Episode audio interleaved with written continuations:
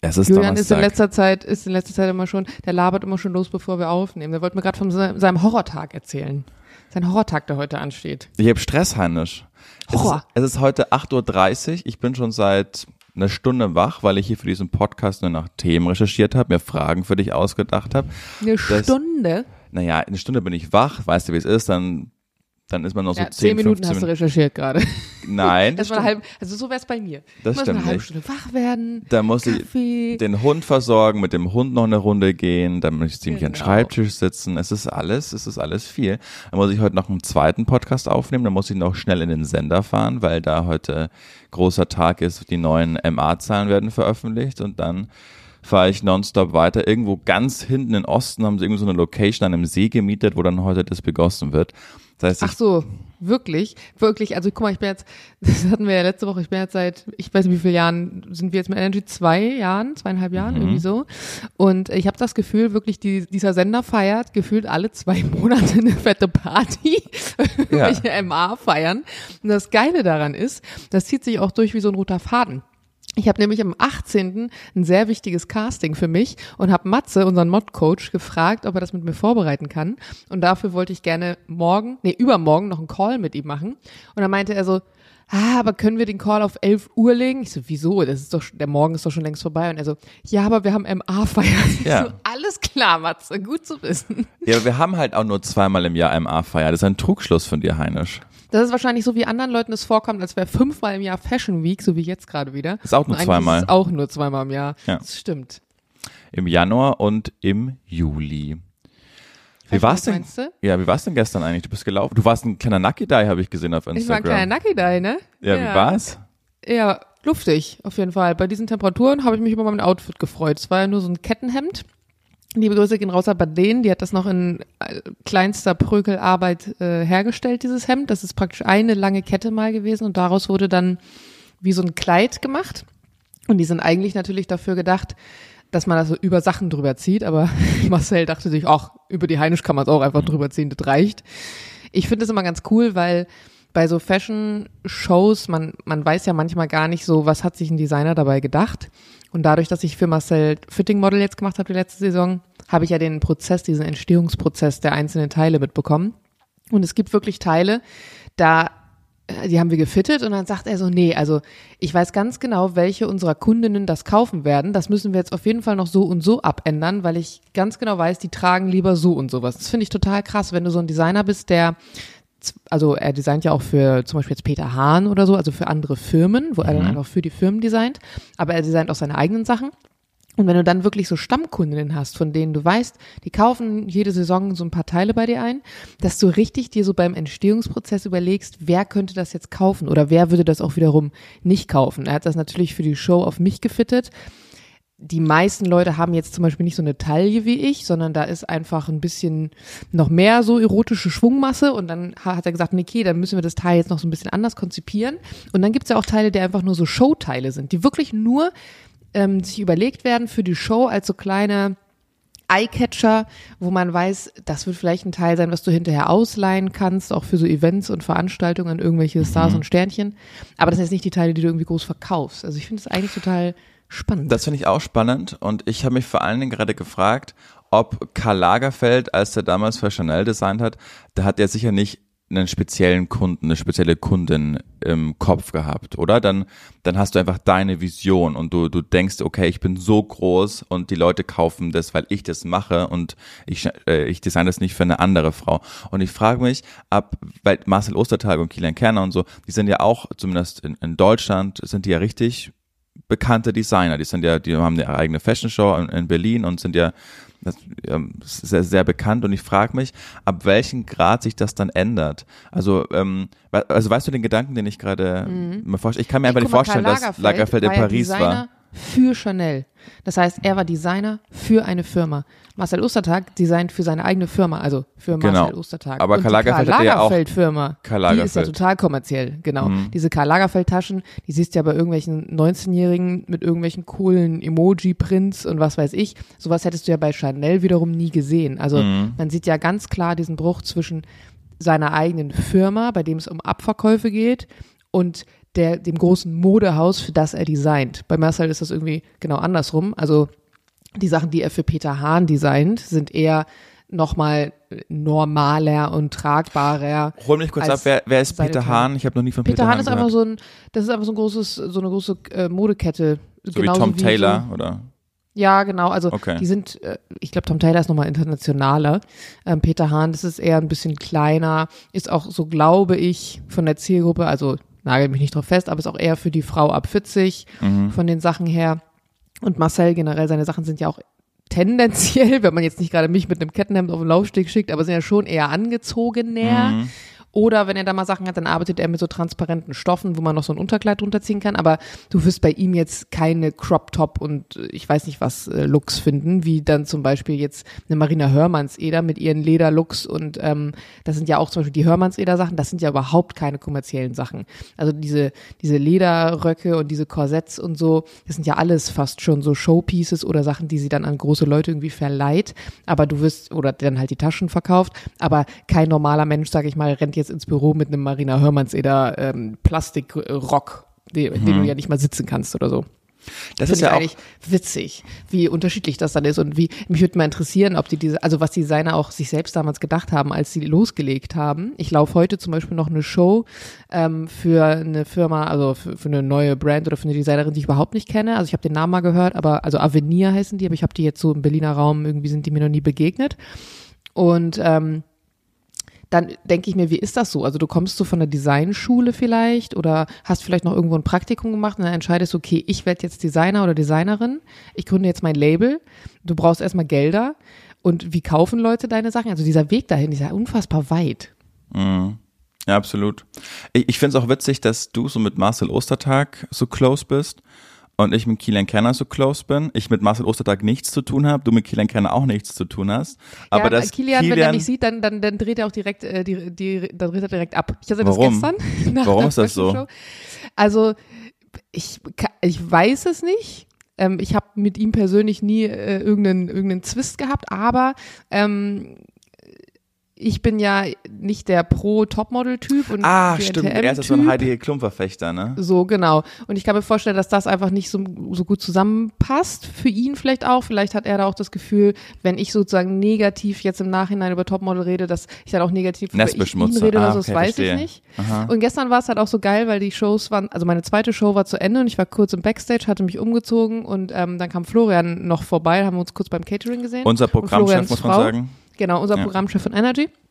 Wir haben noch kurz geschnackt und in dem Moment lief ähm, Kilian, Kilian. vorbei, weil seine Show war die nächste und ähm, sieht sieht Flo und will eigentlich gerade so in unsere Richtung drehen, um äh, wahrscheinlich Hallo zu sagen oder zu schnacken, sieht mich im Augenwinkel und ich habe genau in seinem Gesicht gesehen, wie er kurz überlegt hat und dann wieder gegangen ist und dann so Ach, nur so im Vorbei so "Hä, ja hi oder so und auch so im Backstage. Ne? Also ich hatte das Gefühl, vielleicht täusche ich mich auch. Wie gesagt, ich habe mit ihm persönlich glaube ich noch nie ein Wort gewechselt, aber sobald im Backstage unsere Wege mal irgendwie aneinander vorbeigehen, habe ich das Gefühl, der dreht sofort ab. Also als hätte der, als würde der wirklich vermeiden, mit mir ein Wort zu reden. Das ist eigentlich voll schade, weil so wenn ich ihn in deinen Storys sehe, wirkt er eigentlich immer ganz lustig. Der ist auch super nett. Also ich habe den richtig gern. Also wir haben uns auch, glaube ich, gerne. Also wir haben so eine, wir haben so zwei Ebenen, diese berufliche Ebene und er ist ja genauso ein Tennis-Freak wie ich. Und wenn wir uns treffen, dann planen wir eigentlich schon so 20 Minuten vor dem vor der Aufnahme ein, dass wir über Wimbledon jetzt gerade sprechen oder über Geil. die French Open. Und wir schaffen es aber auch nie, uns zum Tennis richtig mal zu verabreden, weil er sein Knie auch so verletzt hatte. Aber ich mag den total gern. Also ich, äh, ich, das passt auch irgendwie gar nicht zu ihm. Das macht ihn ja auch total, kill- also ich weiß jetzt auch nicht, ob es so ist oder ob das so subjektive Wahrnehmung ist, also so selektive Betrachtung. Aber eigentlich würde ihn das ja total klein machen. Weißt du, wenn, Ich glaube, man muss ganz, ähm, und ich weiß nicht, ob man das als Designer so kann, man muss berufliches und privates da einfach nochmal deutlicher trennen, weil zum Beispiel, wir haben ja Marie von den Bänken, kennst du bestimmt, Kolumnistin hier aus Berlin. Und Der die Name schreibt immer die sagt mir German was. Next Topmodel ähm, Kolumne und macht auch selber so ein bisschen Social Media und schreibt noch ein paar andere Kolumnen und so, auch die auf, Dschungelcamp-Kolumne. ist sie auf LinkedIn äh, groß? Vielleicht kenne ich sie daher. Weiß Egal. ich nicht. Also ja. auf, auf äh, Instagram heißt sie Regendelfin. Und sie zum Beispiel schreibt immer sehr reißerisch. Also sie schreibt sehr reißerische, negative, lächerliche ähm, Kolumnen, also von der, von der, vom, vom Schreibstil. Und jetzt könnte ich natürlich sagen, ich war damals ja selber bei Topmodel und sie schreibt immer sehr negativ über Topmodel, also wird sie bestimmt irgendwann mal eine Kolumne auch geschrieben haben über mich. ähm, könnte ich jetzt sagen, ah, sie schreibt, äh, schreibt schlecht über mich, aber in Wahrheit ist das ja ihr Job. Also sie wird dafür bezahlt, eine lächerliche Kolumne irgendwie zu schreiben und wahrscheinlich findet sie es auch irgendwie wie, die, wie der Rest der Nation ein bisschen lächerlich, was da so passiert. Trotzdem, wenn sie, so wie gestern, äh, sich eine Fashion Show anschaut und ich da laufe, hat sie mich in ihrer Story markiert und meinte, oh, Janas Outfit, voll cool und bla bla bla. Und wenn man sich sieht, kann man trotzdem ein Foto zusammen machen, kann trotzdem auf dem Event einen Drink gemeinsam nehmen, mm. weil das zwei verschiedene Sachen sind. Und nur weil ich äh, eine Fernsehshow kritisiere, bei der ich selber teilgenommen habe, mit den Erfahrungswerten, die mir damals begegnet sind, heißt das ja nicht, dass ich jemand anderen dafür verurteile, da teilzunehmen. Soll ja jeder machen, weil ich hätte, bevor ich da teilgenommen habe, auch viele Dinge einfach als überspitzt wahrgenommen. Ich hätte ja. genauso gesagt, oh, da übertreibt man nicht so. Was man sagt, das sagt man. Und ähm, ne, wie sollen die das da reinschneiden, wenn du das gesagt hast? Und es wird schon alles, sind alle bestimmt voll dünnhäutig und so, hätte ich genauso gesagt. Mhm. Und als Designer muss man ja auch dazu sagen, hast du ja nochmal eine ganz andere Rolle, eine viel ähm, komfortablere, als wenn du da als Model teilnimmst. Weil als Designer musst du am Ende kritisieren und kannst Leute rausschmeißen und sagen, warum die jetzt irgendwie deiner Meinung nach nicht wandelbar sind. Während du als Model natürlich einfach so ein bisschen da auch den, den kürzeren ziehst. Aber long also, story short. Ja. Ja. Also was ich über, äh, was ich auch bei Kielan schon festgestellt habe, er ist halt unfassbar loyal. Also äh, wenn er dich halt mag oder wenn der eine Partei für dich ergreift, dann, dann ist Feind deines Partners auch sein Feind, weißt du? So, ah, vielleicht, ja. okay. vielleicht kann ich das einfach, vielleicht ist es deshalb so, ob, obgleich ich dich jetzt, ich habe ja auch diese Germany's Next Topmodel Kolumne mit dir gemacht, ich habe dich jetzt ja dann nie so wahrgenommen, als hättest du das von Grund auf einfach nur zerreißen wollen und böse mhm. Wäsche, Wäsche waschen, weil du nur, was bist du, 14. geworden damals? Ja. Genau, also das kam mir, es war ja alles noch sehr, ausgewogen. Und es war vor. ja auch zu einer Zeit, in der es auch nicht so extrem war wie heute, muss man auch dazu sagen. Ja. Und als wir die Kolumne gemacht haben, ging es ja vor allem darum, dass wir Sachen in einen Kontext gesetzt haben. Also Dinge, die heute passieren, kann man dann im Nachhinein aus den Erfahrungswerten, die man von früher hat, nochmal anders beleuchten. Aber am Ende des Tages bin ich nicht dabei, was heute passiert und waren andere Leute nicht dabei bei dem, was früher passiert. Mhm. Das ist ja auch immer so. Ähm, aber du hast ja immer diese, auch zum Beispiel bei TAF oder so, gibt's da nicht auch noch so ein, so ein Nachtalk-Format oder so? Ich weiß gar nicht mehr. Wo Red. Auch manchmal noch, ja, genau, Red. Oder wenn du so Bachelor hast, da muss ich auch mal sagen, ich liebe das, mir manchmal einfach nur diese Finalstaffeln anzuschauen, weil ähm, diese, diese, dieses große, ich weiß gar nicht, wie sie das nennt, das große Zusammentreffen danach oder so, das ist eigentlich, finde ich, das Geilste, wo du das Gefühl hast, das ist so ein bisschen ungeschnitten, das ist unproduziert und ähm, dann müssen die Leute sozusagen nochmal miteinander reden, auch bei diesen ganzen Reality-Formaten. Ich finde, das ist eigentlich immer das Geilste. Mhm. Ja, da sprichst du es mit jemandem, dass ich dir so nie ja. angeschaut habe. so, mm. Aber was ich mal fragen wollte ist, als du dann so nacki da rumläufst, ist es, äh, was du dann unten drunter, also du hast jetzt vermutlich ein Höschen an, aber warst du dann ja. sonst ganz nackt darunter unter diesem Kettenhemd? Ich hätte es nur so ein bisschen auf Instagram gesehen, ja, auf deiner ich Story. Ich hatte ein Höschen an, ich hatte noch so Nippelpatches, weil ich mir schon gedacht habe, also die Idee war ja, dass praktisch die Haare bei mir, die wurden ja alle, das, wir hatten ja alle ganz lang geglättete Haare mhm. und alle haben die nach hinten getragen mit so zwei Spangen und ich habe die nach vorne bekommen praktisch so über die Brüste. Aber ich weiß natürlich auch, äh, dass wenn du läufst, eine gewisse, ein gewisser Gegenwind entsteht mm. durch dein Lauftempo und dass Haare meistens nicht da bleiben, wo man sie hinlegt. Und dementsprechend habe ich mir schon gedacht, ich glaube, die Haare werden nicht genau auf der Brust liegen bleiben. Das wäre einfach unlogisch. Aber das stört dich ja nicht, oder? Weil du machst ja keine, du hast ja kein Problem mit Nacktheit, hast du schon oft mal Nö, gesagt. aber deswegen hatte ich ja Nippelpatches dann drauf ja. und es war ja dann auch okay. Weil wenn am Ende ist es dann doch wieder so, bei solchen Bildern, hätte ich jetzt keine ähm, Patches drauf gehabt. Ich meine, am Ende des Tages, das sind alles nur Körper. Das sind mhm. alles nur Körper. Wir wissen, wie Körper aussehen. Aber es ist ja auch wieder so, durch mich, meine Rolle, meine Vergangenheit, ist dann wieder ein Tag 24 bei drei Rollen. Ja, eine Heine Splitter nackt auf der Fashion Week, wenn man da jetzt irgendwelche Nippel gesehen hätte oder so. Deswegen dachte ich mir, ach komm, dann klebt die Dinger drauf. Habe ich noch von der Stylistin ach, das ist, organisiert. Verstehe, das ist eine Option. Ne? Da kannst du dann immer sagen, hey, das, ja. Marcel Ostertag wollte dich bei ganz Marcel nackt. zum Beispiel. okay. Auch, also ich weiß noch, ich bin meine allererste Show, die ich gelaufen bin mit Betty damals, 2000, fuck it, 14 oder so. Ich weiß nicht mehr, wie die Designerin hieß, aber da hatte Betty zum Beispiel so ein Oberteil an, was so, das war so ein transparenter, so ein transparenter Stoff und sie hatte drunter kein BH an. Das heißt, man mhm. konnte das so ein bisschen durchscheinen sehen. Und da dachte ich mir damals, für die erste Fashion Show schon eigentlich krass, also deine, deine erste Buchung sozusagen, nachdem wir da beim Fernsehen raus waren. Ach, die war auch mit dir bei Jimmy's Next Topmodel. Betty. Ach Gott, Julian, ey, ich muss jetzt hier wirklich meine zehn zehnjährige Vita rausholen. Willst du jetzt eine Liste von allen, die bei mir noch dabei waren? Aminata war bei mir dabei, Nathalie Volk, die jetzt Aber Auto Aminata Touré, Sanogo, okay, nee, dann kann ich sie nicht. äh, Stefanie Giesinger war bei uns Oh, dabei.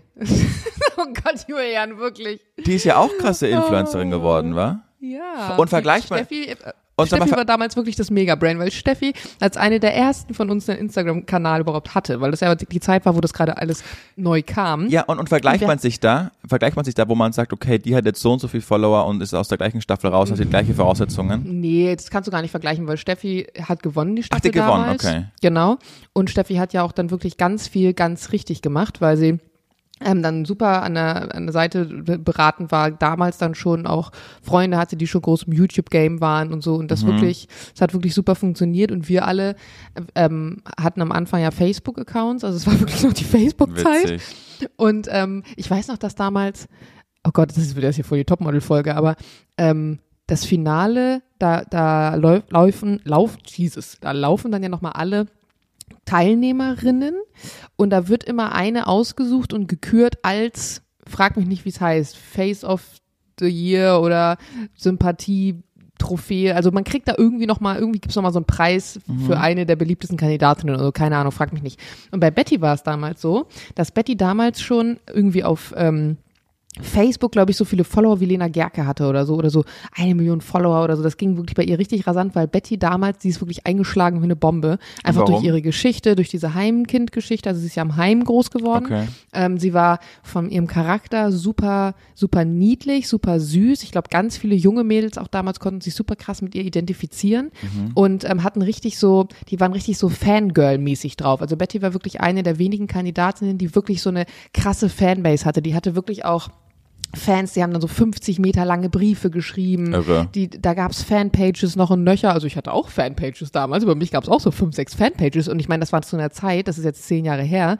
Ähm, das, das ist heute unvorstellbar. Also heute ist Topmodel ja in einfach so einer krassen Trash-Richtung. Ähm, und wenn die Kandidaten froh sein können, kommen sie da mit 30, 40.000 Followern raus, wenn sie nur in Anführungsstrichen sechs, sieben Sendungen dabei waren. Also wirklich Reichweite haben ja dann echt meistens nur die, die irgendwie da vierte oder werden oder gewinnen, genau. Und bei uns war es wirklich damals so, man hatte das Gefühl, so ein bisschen zumindest, ähm, Topmodel, das war noch so, das war noch ein bisschen Kulturteil. Also es war noch ein bisschen so, das gehörte so dazu auf eine Art und Weise. Und es war irgendwie noch spannend, diese Wege zu verfolgen. Und auch eine Lena Gerke, eine Sarah Nuru, eine Barbara Meyer, das sind ja alles Leute, die auch aus der Topmodel Mühle kommen und danach groß geworden sind. Und als das dann aber so, so trashig wurde und so gar nicht mehr ums Modeln ging und auch nicht mehr darum, vielleicht so ein bisschen junge Frauen in die Welt hinaus zu begleiten und denen auch wirklich eine eine ernsthafte Chance später in der Medienwelt zu geben.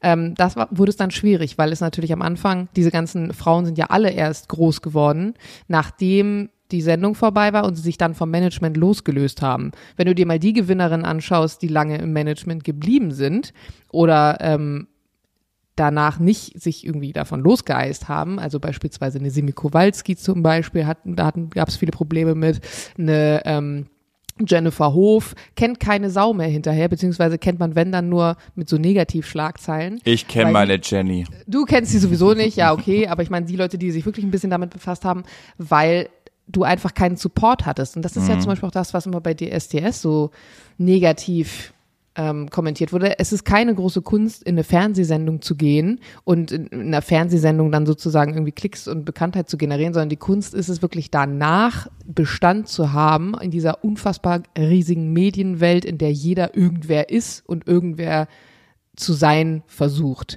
Und da dann, wie jetzt zum Beispiel Betty oder alle aus unserer Staffel, die jetzt irgendwie noch aktiv sind oder so, nach zehn Jahren immer noch eingeladen zu werden, immer noch bekannt zu sein, immer noch eine Relevanz zu haben. Das ist, glaube ich, eher die Kunst und das schaffst du auch nur, wenn du ein gutes Management an deiner Seite hast oder zumindest Leut, gute Leute, die dich supporten die dich kennen und die dich auf den Weg gut vorbereiten und die jetzt nicht zu dir sagen, nimm alles im Fernsehen mit, was geht, mach Dschungelcamp, mach dies, mach das. Das geht sowieso dann nach hinten Ja, los. ja. Ja, es war, es war wieder ein schöner Monolog, aber ich habe Ja. hab viel gelernt. Also es war wirklich, ich finde es immer gut, wenn du mir manchmal so in das ähm, Germany's Next Topmodel Bienennest reinstochern, weil ich dich ja so gut kenne mittlerweile in Mhm. den letzten zwei Jahren und ich telefoniere mit dir mehr als mit meiner Mutter vermutlich, also nicht nur vermutlich. ist das jetzt gut oder hundertprozentig. Nee, ge- genau, äh, aber und das ja so deine Vergangenheit ist und ich mich manchmal auch einfach schlecht fühle, dass ich davon halt einfach gar nichts weiß, weißt du? Und deshalb finde ich das allein schon aus Ego-Gründen teilweise total spannend, dass du mich dann mal so auf. Ich hätte nie keine Ahnung, dass Stephanie Giesinger, die kenne ich, weil ich ganz lange dachte, dass es die Schwester von Max Giesinger sei. Geil, das hatten aber viele. Als, vor allen Dingen, als die ja zusammen dann da ge- gearbeitet haben, dachten super viele, hä, was ist denn jetzt los? Ja, genau, aber Lustig. aber die kennt man so ein bisschen. Betty kenne ich ja auch nur durch dich. Die war ja auch damals, als du dieses Fest oben hast, also alle äh, Bier, ähm, Tischtennis gespielt haben bei dir äh, äh, zu Hause. Büroparty. Ja, da war die ja auch da, ne? Mhm. Genau, daher kenne ich die. Und jetzt auch deine Stories auch, weil dann habe ich sie so im, äh, im Kopf gehabt. Aber das ist so eine, das ist, das ist, das ist ja zehn Jahre her, da habe ich das habe ich halt einfach nicht gesehen, das kann ich auch nichts dafür. Also ich konnte mir, ich Ja. hab, wusste nicht, okay, ich schaue jetzt 2014, schaue ich jetzt die Staffel, weil ich weiß, dass ich in acht Jahren werde ich dich mehr kennenlernen. Also das wusste ich einfach nicht. Das kann man mir Ja. ja nicht vorwerfen. Aber deshalb finde ich das immer total spannend, wenn du davon erzählst. Es hat nimm nichts for granted, dass ich irgendwas, ähm, dass, dass, dass du dich wiederholst, sondern ich finde das total, total spannend. Und ich finde das auch echt eine Leistung, dass man dann, dann zehn Jahre äh, immer noch so gut davon, wie du sagst, zu den Premieren eingeladen wird, davon leben kann, ähm, sein Business sich da daraus aufgebaut hat, das ist ja wirklich, das ist ja, das, das können dann nur die allerwenigsten. Im Dschungelcamp sind sie alle, aber weißt du? Also du wirst ja, mittlerweile auch richtig mir, ausgebildet. Ich das, was ich spannend finde, ist, ich hätte ehrlicherweise nicht gedacht, dass dieser Weg so weitergeht, weil ich ja danach, also nach der Sendung. Studiert hast. Genau, ich bin erstmal studieren gegangen, dann war ich äh, eine Zeit lang so ein bisschen vom Winde verweht, im Kloster war ich ja auch noch und dann äh, Im kam, Kloster warst du auch noch. Ja, genau, kurzzeitig aber auch nur. Das, nein, nein, nein, stopp, stopp, stopp, stopp. Du, wann Nee, warst mal, du im Kloster und warum und was hast du da gemacht? Äh, nee, warte, mal, ich mal ganz kurz meine eigene Vita kurz überlegen, ob ich dann danach oder davor, ich glaube, ich war direkt vor Topmodel oder bin ich jetzt doof? Nee, das war vor Topmodel. Das wäre direkt, oder? Ich glaube, es war direkt nach dem Abitur. Okay. Ich, also warte mal kurz. Ich habe Abitur gemacht 2012. Nee, stimmt. Topmodel war im Jahr danach, 2013. Ja, und im Kloster war ich dann noch 2012. Da war ich ganz kurz nach dem Abitur, weil äh, es war so eine Kommunität und ich hatte eigentlich Bock drauf, weil meine Mama hat immer in Kirche gearbeitet, weil die lange so eine Jugendgruppe betreut hat, so einer evangelischen Kirche. Und ich hatte ja immer schon so den Bezug zu Kirche, aber nicht im Sinne von, was ist die Kirche als Institution, was ist die Historie, was ist die Bedeutung, sondern Kirche war für mich, ah, wir sind in der Kirche oder äh, wir haben ein Krippenspiel in der Kirche oder wir machen einen Ausflug mit der Kirche. Also es war so wie andere einen Sportverein haben. So hatte ich immer ein bisschen Kirche. Ein aber Anlaufpunkt. unabhängig- Genau, unabhängig vom, vom Glauben tatsächlich. Also wir haben jetzt auch nicht zu Hause gebetet oder so ein Zeug. Aber für mich war das immer, ich bin da in den Bänken rumgerannt und ich kannte alle Räume und da standen immer irgendwelche coolen Musikinstrumente rum und das war eher so der Kontext. Und dann später erst habe ich mich natürlich dann, du hast Konfirmation und so ein Zeug, habe ich mich da wirklich mit befasst. Ich hatte einen guten Draht auch zu unserem Pastor damals, der ja dann sozusagen der Vorgesetzte meiner Mutter war, der aber auch ein Familienfreund mitgeworden ist. Dann hatte ich eine Situation, dass in meiner Schule, in meiner Klasse damals, als ich Klassensprecherin war, dass wir einen Mitschüler hatten, der ist verstorben an Blutkrebs und die Beerdigung von ihm hat dann lustigerweise auch unser Pastor gemacht und der ist mir immer wieder so ein bisschen über den Weg gelaufen, der kam immer irgendwie wieder vor. Und dann habe ich, als ich dann fertig war mit dem Abi und nicht so richtig wusste, was kommt jetzt, was will ich jetzt, was mache ich jetzt, ähm, gedacht, eigentlich wäre es mal ganz cool, dieses, was die alle immer sagen, also was man, wie man Kirche erleben kann mit der inneren Einkehr und diesem ganzen Gedöns. Irgendwie hatte ich Bock drauf, das mal im Namen so ein bisschen zu erleben. Und es gibt ja auch oft diese ganzen Mönchsklöster und dann kannst du so Ruhetage machen, so zehn Tage schweigen und was es alle nicht alles gibt. Und irgendwie habe ich mich dann so ein bisschen durch die Gegend gegoogelt und wollte aber was, was jetzt nicht so weit weg ist. Also ich wollte jetzt nicht ins Ausland, sondern ich wollte das schon in Deutschland machen. Und bin dann auf so eine ähm, Immunität in der Nähe von Kassel in Bebra gestoßen, Immunität Imshausen. Und da konnte man mitleben in der Zeit. Das war sozusagen eine zusammen, eine, eine, eine Gemeinschaft aus Männern und Frauen. Ich meine sogar, also nagel mich nicht drauf fest, aber ich meine sogar, dass sie unterschiedliche Konfessionen haben durften da. Und, glaubst du, ähm, dürfte gebumst werden? Nee, die waren alle schon verhältnismäßig alt. Obwohl doch, es hat eine Familie auch mitgelebt, fällt mir gerade ein. Eine jüngere Familie, die waren vielleicht damals so Ende 20, Anfang 30 mit einem kleinen Baby, die auch da mitgelebt haben und die müssen ja logischerweise sich fortgepflanzt haben. Ähm, genau, und dann konnte man, ich habe, glaube ich, eine E-Mail geschrieben und habe gesagt, ich würde gerne mal bei euch irgendwie gucken und so und was gibt's für Möglichkeiten und dann hat sie gesagt, ja, ähm, Also es gibt entweder so so Schnupperwochenenden, nenne ich es mal, wo du einfach so drei, vier Nächte da bleiben kannst, aber du kannst auch unentgeltlich ähm, länger hier bleiben. Dafür arbeitet man dann sozusagen mit. Und mhm. dann hast du ein eigenes kleines Zimmer und bist in dem Alltag bei denen mit drin. Und da geht's viel darum, weil die auch eigen, ähm, ah, wie nennt man das? Wenn sie Sachen anbauen und davon selber leben. Ähm, ähm Auto, Auto, Auto ja, Eigen, das ist irgendwas mit Eigen, komme ich gerade nicht drauf, egal. Also auf jeden Fall, alles, was so Gemüse und sowas betroffen hat, haben die selber angebaut. Die haben natürlich auch von Spenden gelebt und auch davon, dass Leute zum Beispiel aus dem Dorf dahin gekommen sind in die große Halle, um da zum Beispiel Gottesdienste zu machen. Und da dann wiederum dafür Geld dagelassen haben, wo dann wieder im Kloster von Sachen gekauft wurden, wie, keine Ahnung, Telefon ist kaputt oder wir brauchen neues Bügeleisen oder was auch immer. Eigenversorgung? Und Eigen, ja, heißt das Eigen, Eigenversorger? Selbstversorger? Selbstversorger, wahrscheinlich ja. wollte ich das genau. Aber es hat eben also nicht zu 100 Prozent mit der Selbstversorgung mhm. geklappt. Aber da konntest du dann immer morgens, gab dann immer, es gab einen ersten Gottesdienst um fünf, den habe ich immer ausgelassen. Hm. Und ähm, dann gab's, also es war auch cool, weil es waren nicht so, so nervige Gottesdienste, wie man das teilweise aus der Kirche kennt, mit so stundenlangen Predigten und was weiß ich, sondern es wurde viel, also was ich immer in Kirche schön war, es wurde viel gemeinsam gesungen, es wurde viel gemeinsam Musik gemacht, es wurde, wurden viele gemeinsame Gedanken auch irgendwie ausgetauscht.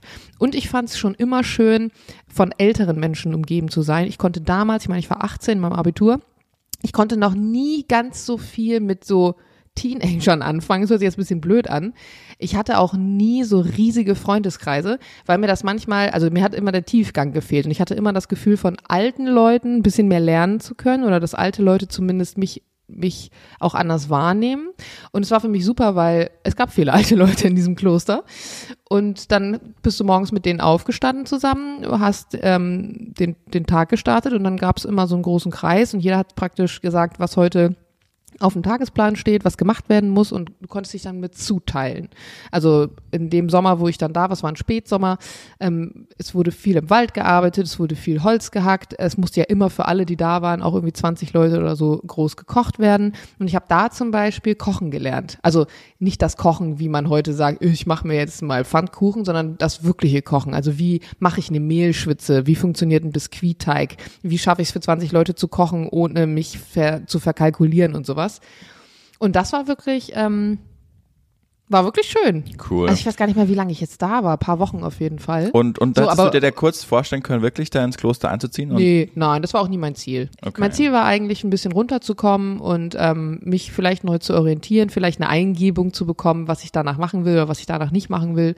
Ähm, ich will Influencerin werden. nee, das kam auch nicht. Ich weiß, nee, ich habe erst dann studiert, weil das musste im, boah, ich glaube, das war so im September 2012 und dann kam ich, glaube ich, wieder und dann habe ich angefangen zu studieren im Oktober. Geht ja immer das Semester, glaube ich, dann immer ja. los mit der Orientierungswoche und so. Genau, das habe ich auch erstmal gemacht. Und dann in dem Jahr danach, also ein Jahr später sozusagen, dann kam 2013 Topmodel. Und dann ging der ganze andere Rest seinen Weg. Und dann nach Topmodel, also abgedreht 2014, ähm, bin ich, glaube ich, nee, da war ich noch ein Jahr an meinen alten Verträgen, dann war ich noch weiter in der Uni bis 2015, ich glaube 2015 habe ich mich dann rausgeklagt bei der ähm, bei dieser One-1-Agentur, bin in eine große internationale Agentur gegangen, die war in Hamburg. In Hamburg habe ich damals ganz kurzzeitig so eine so eine Mini-Beziehung gehabt, ein halbes Jahr und war dann immer super viel in Hamburg und dachte eine Zeit lang, okay, vielleicht ähm, wird's hier Hamburg, bin dann unglücklich geworden in der Agentur das Jahr danach, bin in eine andere Modelagentur gegangen, habe dann gemerkt, fuck, was willst du denn jetzt? Studieren oder mit dem Modeln? Das hat beides nicht so hingehauen. Dann war irgendwie alles doof und dann sagte meine Mutter irgendwie so, ja, und was würdest du machen und wenn du fliegen könntest? Und dann war irgendwie so, ja, wäre eigentlich auch cool. Und zu der Zeit hat Germania in Bremen Flugbegleiter gesucht. Das war dann 2016. Habe mich beworben, wurde genommen, habe die Ausbildung gemacht.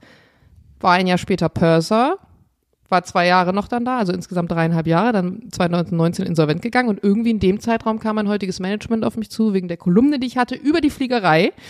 Und da ist dann Social Media groß geworden. Also mein Social Media Ding ist groß geworden, eigentlich viel später erst, ja, durch die Fliegerei, diese Kolumne, die ich hatte, weil die Leute dieses Behind the Scenes von einer Flugbegleiterin, die auch ein bisschen Model, die man irgendwie mal aus dem Fernsehen kannte, also das war eher so die Kombi, die die cool fanden und auch dieses ganze Event-Ding und so, das ging auch danach erst wieder so richtig los. Also in diesen Jahren so 2014, 2015, 2016, da war nicht so viel. Das ging erst so 2017, 2018 bei mir eigentlich so richtig los. Also eigentlich witzig, wenn man jetzt so drüber nachdenkt nochmal. Ja, Hannes, Sie haben einen Job. Das war wie so ein Bewerbungsgespräch, weißt du? Ja, danke.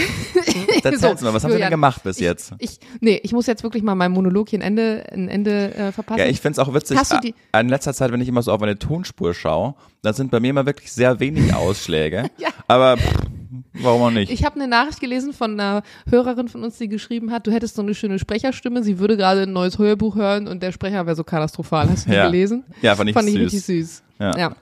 Und deswegen hier deine Chance. Ich erzähle dir jetzt ganz kurz, was mir gestern passiert ist und dann hast du die Chance, hier gut überzuleiten. Und zwar kam ich gestern nach Hause. Wir haben Besuch von Jules kleinen Bruder gerade. Und, Mhm. Wie alt ist der? ähm, Der ist 16. Ah ja. Schwieriges und, Alter. Nö, geht eigentlich. Okay.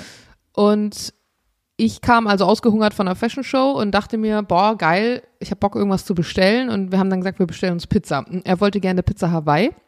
Und ich wollte bei einer bestimmten, ich würde bei einer bestimmten Pizzeria bestellen und die haben keine Pizza, äh, Pizza Hawaii, weil es eine italienische, Gute weil's eine Pizzeria, italienische gute ja. Pizzeria ist. Und ähm, dann sind wir dann am Ende bei Domino's gelandet, weil die haben Oh halt Pizza boy. Hawaii. Mit dem guten Käserand. Ja, ist ist auch nicht so mein Fall, aber was sie haben, ist die Pizza Crazy Dog nennt die sich. Und das ist eine Pizza, Mit Hot die Dogs schmeckt, drauf. also genau mit Hotdogs drauf. Und da habe ich gestern so und das Geile war dann, ich habe dann Ian gefragt, ähm, wenn die keine Pizza Hawaii haben, was willst du dann? Und dann hat er, sagt der guckt mich an und sagt, haben die Nudelpizza? Und ich dann so Nudelpizza. Also es gibt wohl offensichtlich ernsthaft Pizza, wo Nudeln drauf sind. Und da habe ich Ja. mir gedacht, und weißt du, es welche, gibt Grenzen. Und, und, weißt, du- und weißt du, welche äh, Lokalitäten das führen? Die machen ja aber auch noch einen Einser Döner, einen Burger und ja, Sushi genau, bekommst du da Burger. auch noch. Genau, Ja. geil. Und ich habe mir so gedacht, äh, die Idee ist lustig, aber ich finde auch immer so, also es gab dann zum Beispiel bei Domino's, habe ich auch drüber gelacht, gab es dann natürlich auch eine Dönerpizza. Also das ist dann Pizza mit so Cocktailsoße drauf und so Dönerfleisch so und so. Salatblätter. Ne? Da dachte ich mir, es gibt halt einfach Grenzen, Grenzen, kulinarisch. There are Und ich möchte von dir gerne wissen, was gibt's für dich noch so für kulinarische Gegebenheiten, das ist meine erste Frage für heute, die absolut nicht nachvollziehbar sind, wo du dir denkst, was soll das? Ja, also erstmal will ich sagen, dass jeder, der Pizza Hawaii toll findet und sich jetzt äh, irgendwie auf den Schlips getreten fühlt, nein, genießt eure Pizza. Ich finde das ja auch immer doof, wenn man sich da so einen äh, drauf einbildet, dass man kulinarisch sagt, ich würde niemals eine Pizza Hawaii essen, ist einfach Quatsch. Aber ich, also für meinen Teil. Aber du würdest niemals eine Pizza Ich würde essen. niemals eine Pizza Hawaii essen für meinen Teil. Aber einfach, weil ich Pizza, es ist, ich, ich bin ja großer Fan von Schärfe und ich mache mir halt, ich liebe, ich frage immer, wenn ich beim Italiener bin, ob, ob mir ein Chiliöl hinstellen kann, weil ich mir auf die Pizza einfach super gern noch Chiliöl drauf mache und da passt halt einfach kein, nichts Süßes dazu, weißt du, also das wäre kontra.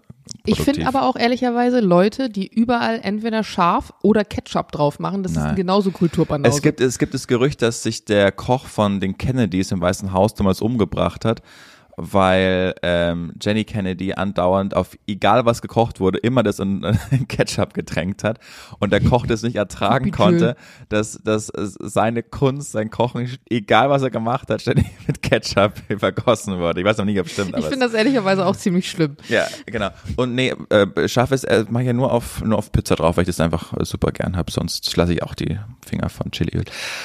Also, was ich nicht, was ich lange nicht nachvollziehen konnte, für mich ist Pfannkuchen ist einfach für mich süß. Also das esse ich halt meistens mit einer Marmelade oder mit Apfelmus oder teilweise auch so Nutella. Und es gibt auch manche, die sich da halt einfach Schinken und Käse draufballern. Ja, geil. Und weißt du, was ich da drauf pack? Jetzt wirst du mich gleich für völlig verrückt halten. Das habe ich von meinem Opa. Mhm. Fleischsalat. Ja, das ist widerlich. Das ist einfach so geil. Das schmeckt aber komm. Du isst doch auch manchmal Ja, herzhaften Crepe. ich kann mir auch, genau, ich kann mir auch vorstellen, dass es schmeckt. Aber es, für mich ist es so, äh, in meinem Leben noch nicht probiert, weil es für mich Isst einfach du mit, denn Schinken-Käse-Croissant, ist die wichtige Frage. auch nicht. Auch nicht, okay. Auch Weil das- ist ja genauso. Du hast eine genau, süße. Teigspeise mit Ja. etwas Herzhaftem drin, ja. Auch mein Croissant esse ich eigentlich nur mit Marmelade zusammen. Und was ich auch nicht so gerne mag, ist äh, frittiertes Sushi. Weißt du? Wird in Mag diese, ich das auch. so, nee, das ist halt nicht, das ist dann halt kein Sushi mehr, sondern irgendwas anderes. Das kann ich auch nicht so Doch, richtig ist nachvollziehen. es das ist frittiertes Sushi. Ja, ja, aber ist, Nee, ich finde, Sushi isst man ja vor allen Dingen deshalb, weil es schön leicht ist, weil es bekömmlich ist, weil du es auch mal jetzt bei diesen heißen Temperaturen essen kannst und dann, wenn du es in die Fritteuse schmeißt, dann hast du ja den ganzen ge geilen Vorteilen von Sushi ad acta gelegt. Das mag ich nicht so gerne. Und wie gesagt, alle, die das mögen, äh, es ist ja toll und toll, aber jetzt wurde ich halt einfach gerade gefragt. Und was, ja, ich, was ich auch gar nicht so gerne mag, und das ist so ein, so ein bayerisches Ding, da isst man ja so gern so Wammal. Also weißt du, was das Was ist? ist das nochmal? Genau, das ist so ein ganz, so, so ein Stück vom Schwein, was aber ganz krass durchwachsen ist mit, Uh. mit Fett. Und, und ich konnte nie verstehen, also ich mag generell halt dann eigentlich nur Das mageres ist aber Fleisch. nicht so wie Krustenbraten, oder? Nee, es ist, es ist, Krustenbrat mag ich ja auch gerne, wenn oben diese Ding Ja, drüber ist. das Aber stell dir vor, das ist einfach 50% Fett, 50% Fleisch und alles total durchwachsen. Ich glaube, meine Und- Mutter würde das lieben. Und das, ja, das essen sie in Bayern auch ganz arg. Und ich äh, wirklich, ich, ich mochte das, ich habe das einmal auf dem Teller gehabt und dachte, ich kann, sorry, ich kann das jetzt nicht, ich kann das nicht essen. Ich muss mir wirklich, ich, wenn ich so, wenn diese Konsistenz von diesem schwabbeligen Fett in deinem Mund ist und du kaust dann darauf rum und dann sind dann noch so ein Knorpel dabei, also das, das habe ich immer, also musste ich mich fast übergeben als Kind, als ich das zum ersten Mal gegessen habe. Und das ist aber so eine Delikatesse eigentlich in Bayern, das essen da viele, aber ich habe immer, also ich habe das einmal gehabt und dann habe ich immer die Finger davon gelassen. Ich mochte das gar nicht. Ich finde, das ist für mich auf einem Niveau, wenn man ein gekochtes Ei isst und das Weiße noch glibberig ist. Wirklich. Also wenn das Weiße nicht ganz hart ist. Nee, dann das mag ich gerne. Hoch. Oh nee, Julian. Ja, Was? ist ja- das Diesen ist ja Schlabberschlons. Ja, aber das ist ja halt, also nicht so ganz schlabberig, aber ich mag es auch nicht, wenn es festgekocht ist. Also man macht ja manchmal Frühstückseier, sind ja nicht festgekocht. Ich mache es genauso, dass das Weiße hart ist und das Orangefarbene noch weich. Das ist perfekt. Aber das Weiße, meine Oma zum Beispiel hat mir erzählt, dass die früher, ich meine, gut, war zu Kriegszeiten, da gab es auch nichts anderes, aber für die war das ein Highlight, in irgendwelche Hühnerställe einzubrechen, Eier zu klauen, da unten ein Loch reinzubohren und die roh zu trinken. Wirklich, das machen heutzutage nur irgendwelche komischen Fitness-Dudes, wenn sie der Meinung sind, sie brauchen nochmal irgendwie Eiweiß. Aber früher war das halt voll das Ding, hat sie mir erzählt. Und Boah, dann, ja, bitte red weiter. dann wurden die auf jeden Fall auch oft erwischt und sie hat gesagt, das hat sich aber gelohnt Ja. dafür. Äh, ich, ich will mal einen Hot Take aufmachen. Nein, es ist kein Hot Take, aber so vor der Urlaubspause, so im Mai, da war es echt richtig auffällig und ich, äh, wie gesagt, Gemischtes Hack ist der erfolgreichste Podcast Europas und ich stehe jetzt nicht im Verdacht, dass sie von uns Themen klauen müssen. Aber es war super auffällig, dass in zwei verschiedenen Folgen hintereinander einfach Themen, die wir richtig groß in der Sendung hatten bei uns, also in dem Podcast, dass die dann auch da thematisiert worden sind. Unter anderem habe ich doch gesagt, Leute, kauft keine L-Eier, weil das die aus der Gloake ist. So, das hat Felix Lobrecht eine Folge später ähm, aufgenommen. Und dann habe ich, äh, haben wir doch mal ewig lang darüber debattiert, das war eine Frage. Da habe ich dich gefragt, wie du Hobby definierst. Und eine Woche später hat eine gemischtes Hack-Hörerin denen diese Frage geschickt, wie würdet ihr ein Hobby definieren? Und das ist schon sehr großer Auffall, äh, Zufall, weil ich glaube, dass in diesem Spotify am Ende des Jahres, äh, wenn wir da immer markiert werden, das sind ganz viele Hörerinnen von Antenne Alma, wenn wir so auf zwei gerankt sind, was sie am meisten gehört haben, ist auf eins gemischtes Hack oder andersrum. Und ich kann mir da wirklich vorstellen, dass jemand das bei uns in der Sendung gehört hat, weil wie random ist das, wie ist Hobby definiert? Das ist äh, eine Frage, die, die, die, die, die die habe ich mir einfach ausgedacht, wie ich mir die gestellt habe und den dir auch gestellt habe.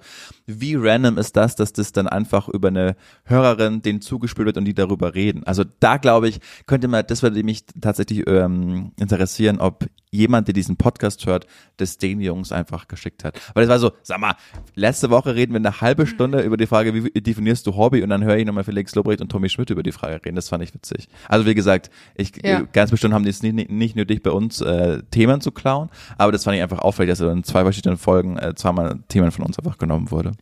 Ich glaube zum einen, dass jeder, der einen Podcast hat, der sich am Ende des Jahres dann dieses, diese Statistiken anschaut Mhm. und auf Platz zwei sein sollte mit seinem eigenen Podcast, immer auf Platz eins wahrscheinlich gemischtes Hack haben Ja. wird, weil jeder, der irgendeinen Podcast hört, wahrscheinlich auch gemischtes Hack hört. Und ähm, zu diesem Eierding, du hast mir ja diese Frage mit den L-Eiern, also das hast du mir ja gestellt und du hast es mir aus einem bestimmten Grund in dieser Folge gestellt. Also vielleicht hattest du es unbewusst irgendwo gelesen, vielleicht gab es irgendeinen Artikel und vielleicht haben die beiden halt auch diesen Artikel gelesen. Ja, aber Hobby, das, das kann gut sein, aber nicht, was das Hobby angeht, weil das habe Nee, ich aber ja. das ist ja dann die Kombination. Also das Ei-Ding haben sie irgendwo gelesen und äh, die Frage danach hat halt eine Hörerin oder ein Hörer denen geschickt. Also das sind dann halt zwei, zwei Ja, ja. Zufälle sozusagen. Aber das ist genauso wie diese explodierte Stierherde. Ich weiß nicht, wo das war. Australien, nee, Südamerika, keine Ahnung, irgendwo gab es so eine riesige Gasexplosion auf einer, auf einer ähm, Farm, Farm. Mit, mit Stieren oder Kühen oder keine Ahnung was. Auf jeden Fall sind dann da wohl tonnenweise Stiere durch die Gegend geflogen und so Teile von Stieren oder Kühen, weil das ganze Ding explodiert ist. Und an dem Tag, als mir dieser Artikel angezeigt wurde, ähm, dachte ich noch, ach, das könnte ich mit für einen Podcast nehmen, hab dann gemischtes Hack gehört und die haben es thematisiert. Ich glaube, es war gemischtes Hack. Und dann dachte ich mir auch, ja, weil am Ende des Tages, sind wir mal ganz ehrlich, so Folgen wie heute, wo wir beide eine pickepacke volle Woche hatten, ähm, nicht so viele Themen vorbereitet haben, ja, dann guckt man halt nochmal schnell bei FAZ, äh, Promi, Fleisch und Tagesschau vorbei. Was ist die Woche so krasses passiert? Was kann man kurz mit reinnehmen? Und dann kommt man manchmal halt einfach auf dieselben Dinge zu sprechen. Ja. Aber der Zufall ist natürlich trotzdem lustig. Finde ich auch witzig. Hannes, bist du bereit für das Learning der Woche eigentlich? Ja, Und zwar geht es darum, dass ich äh, 2015 in San Francisco war. ach was, hatten wir erst bestimmt dreimal. Nee, San Diego meintest du immer, aber ich war auch mal ganz San kurz. Francisco, da war das nicht, war, da warst du doch auch ganz kurz mit deinem Bro, oder nicht? Nee, nee. San Diego habe ich studiert und äh, Ja. San Francisco war ich mit meinen Eltern zwei Tage lang. Okay, dann nehme ich Ja. alles zurück und behaupte das Gegenteil. Entschuldigung. Ja, alles gut. Und eine tolle Stadt, also sehr europäisch, sehr reich, ähm, sehr teuer und einfach eine Stadt, wo man sich sehr vorstellen könnte, da mal zu leben. Und so war mein Eindruck von San Francisco. Und dann habe ich jetzt einen Artikel gelesen in der SZ, der den Niedergang von San Francisco beschreibt. Und ich habe das letztens schon so als Tweet von Elon Musk gelesen, der meinte, San Francisco gleicht aktuell äh, einer Zombie-Apokalypse. Aber Elon Musk neigt zur Übertreibung. so, das, das wissen wir alle. Weil äh, in San Francisco ist ja auch die Twitter-Zentrale. Und äh, Elon Musk weigert sich ja, seit er mal das übernommen hat, Miete zu zahlen. Hat er mal- Was? mal entschieden, genau. Aber jetzt habe ich diesen, diesen SZ Plus Artikel gelesen und tatsächlich ist es so, dass San Francisco aktuell total verloren ist. Dass in der Innenstadt ähm, 8000 Obdachlose leben, dass äh, die, Mal kurz im Verhältnis, ist es viel? Im, oder war-? Wie viel ist- gibt's in Berlin? das weiß ich nicht, wir reden aber von der Innenstadt, vom Zentrum, das eigentlich nur den Schönen und Reichen gehört hat und das sind 8000 Obdachlose, unfassbar viel.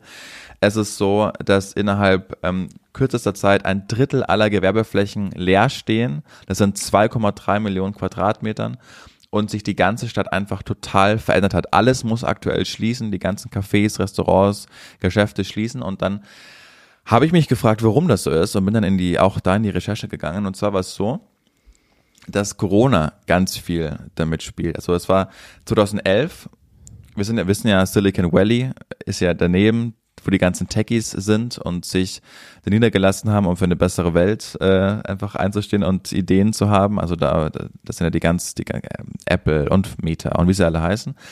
Und dann, hat, und dann hat 2011 ähm, Ed Lee, das war der damalige Bürgermeister, äh, den Techies versprochen, Leute, kommt aus dem Silicon Valley nach San Francisco. Ihr ihr habt ganz krasse Steuervorteile, wenn ihr euch hier niederlasst, mit dem Hintergedanken, dass dann natürlich auch die ganzen Arbeitnehmer, die gutes Geld verdienen, auch nach San Francisco kommen, die teuren Immobilien kaufen, die teuren Häuser kaufen, die in edle Restaurants gehen, in edle Boutiquen gehen, da müssen die Restaurants Mitarbeiter anstellen, die Restaurants äh, bauen schöne Gebäude und es ist alles aufgegangen. Das war perfekt. San Francisco war, wie ich es gerade erzählt habe, 2015, eine wunderschöne Stadt. Also wirklich mit dem Hafen, mit der Innenstadt, mit den Cable Cars, die für so eine Romantik sorgen. Es geht äh, die Hügel auf und ab. Es war wunderschön. Golden Gate Bridge im Hintergrund, alles fantastisch. Und dann kam eben Corona und Corona hat den ganzen Arbeitsmarkt in San Francisco total verändert, weil die ganzen Techies, die müssen ja eigentlich nur in ihren Computer sitzen, sind dann einfach alle im Homeoffice geblieben, sind nicht mehr in die Häuser, in die Wohnungen, in die Innenstadt. Wir wissen ja, wie es damals noch war, äh, als Corona war. Da hatte ja eine Großstadt wie Berlin keinerlei Vorteile. Also gar nichts. Kultur nicht offen, Restaurants nicht offen, Miete teuer. So, das war der Standpunkt. Weshalb ja auch viele dann rausgezogen sind. So war es dann auch in San Francisco.